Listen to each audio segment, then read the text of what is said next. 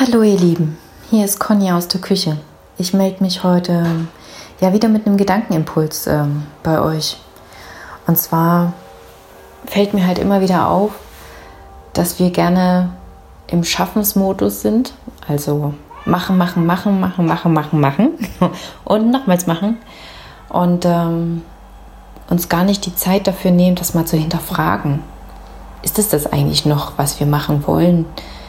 Sind wir quasi noch auf der Spur, die wir uns vorgestellt haben, zu gehen.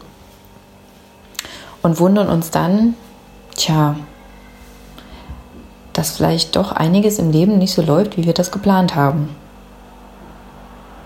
Und dann gibt es die anderen, die gerne halten, aushalten, bewahren und denken, je länger ich da bleibe, umso mehr ist doch die Chance da, dass es anders wird. Es gibt da so ein Sprichwort von Einstein, so ein Zitat, ähm, Definition von Wahnsinn,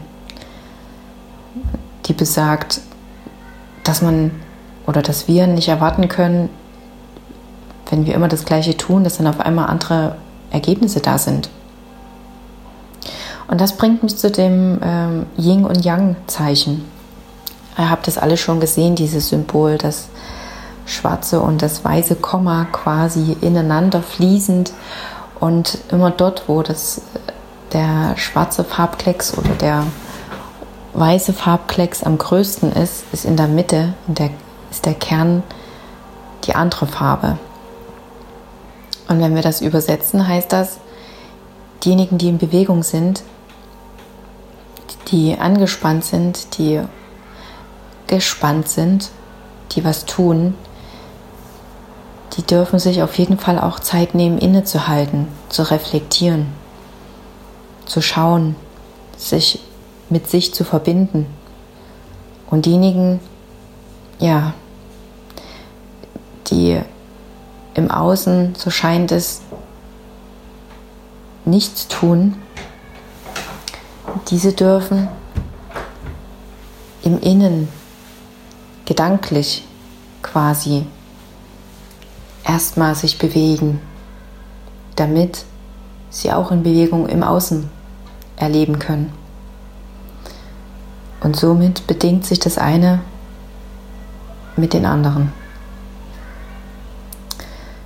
Und deswegen ist es wichtig, dass wir Menschen dieses Yin und das Yang in uns bündeln, quasi im Gleichgewicht halten, egal ob wir Mann oder ob wir Frau sind. Wir dürfen tun wir dürfen ruhen. Wir dürfen uns bewegen und wir dürfen innehalten.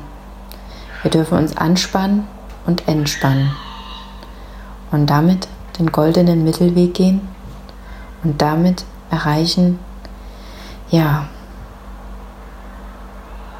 dass das, was wir tun, dass das, was wir leben, dass die Bewegung, die uns ausmacht und das, was wir halten, tatsächlich das ist, was wir wollen.